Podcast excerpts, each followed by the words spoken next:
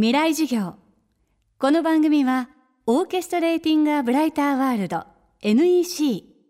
暮らしをもっと楽しく快適に川口義賢がお送りします。未来授業水曜日。チャプター3未来授業。今週の講師は映画この世界の片隅にを手掛けたアニメーション映画監督片渕素直さんです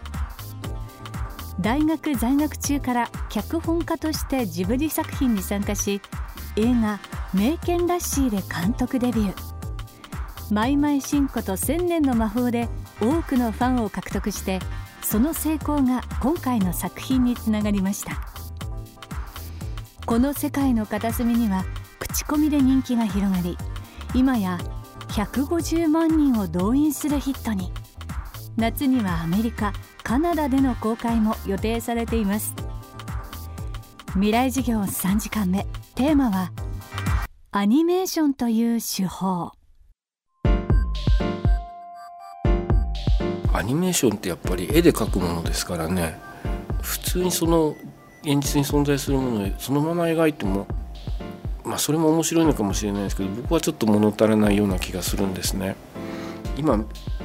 見れないものをこう描いてみるのはでもいいんじゃないかなと思ったりもするんです例えばその「マイマイ信仰と千年の魔法」っていうのは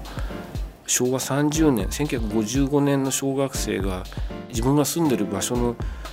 同じ上にあったその1,000年前の町やそこに住む人たちを思い浮かべるってお話なんですね。1,000年前どんな町があったのかわからないですよね。僕たちも見たいですよね。自分が見たいからこそ映画の上で描きたい。そんな気持ちが前からあってこの世界の片隅にで言うと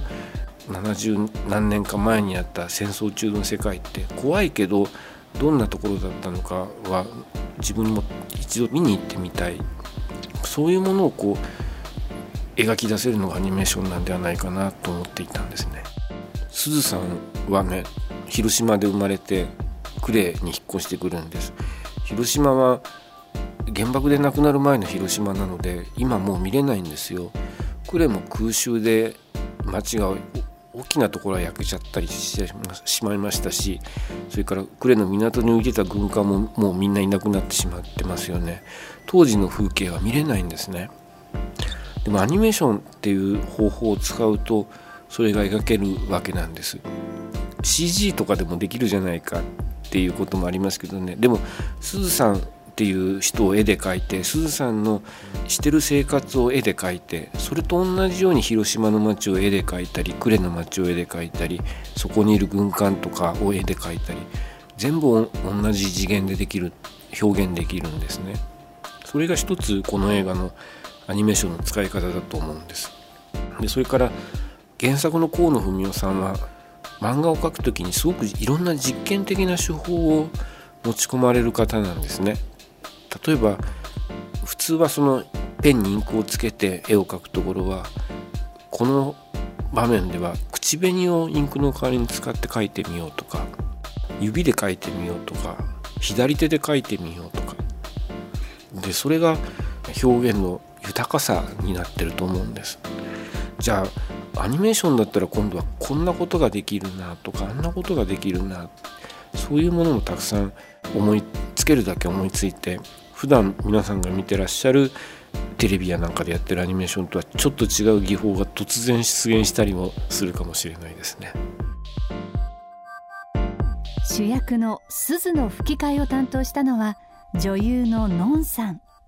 その存在感も映画の大きな魅力の一つとなっています。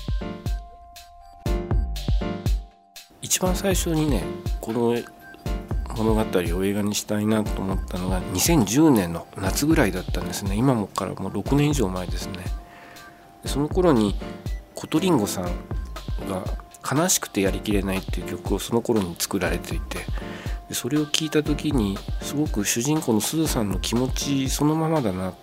と思ったんですね。そのコトリンゴさんの歌声がすごくね柔らかくてふわふわしてるんですよね。であきっとすずさんってこういうような感じの人となりなんだなって思いながら女優さんでいうと誰かなと思って出会ったのがのんちゃんだったんですね。のんちゃんはすごくね漫画たくさん読む人なんですよ。で初めはね戦争は怖いって言ってて戦争をこう描いたものはできるだけ自分も見ないようにするし参加しないような気持ちでいたんですけどでも最初にその河野文雄さんの漫画を読んだ時にそこに書かれてたのは怖い戦争ではあるんだけどすごく自分にも分かる世界だったっていうふうにのんちゃん漫画から読み取ったんですね。あこれはひょっとすると自分はやってみたい仕事なんだなって急に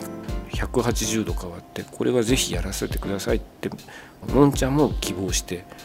こちらの望みとうまく一致したんですね。今週の講師はアニメーション映画監督片渕素直さん。今日のテーマはアニメーションという手法でした。未来授業明日も片渕素直さんの授業をお届けします。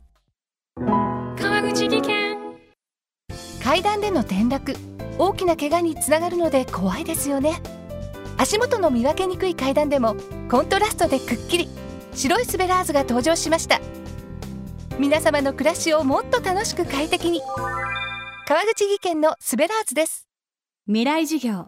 この番組はオーケストレーティングアブライターワールド NEC 暮らしをもっと楽しく快適に川口技研がお送りしました。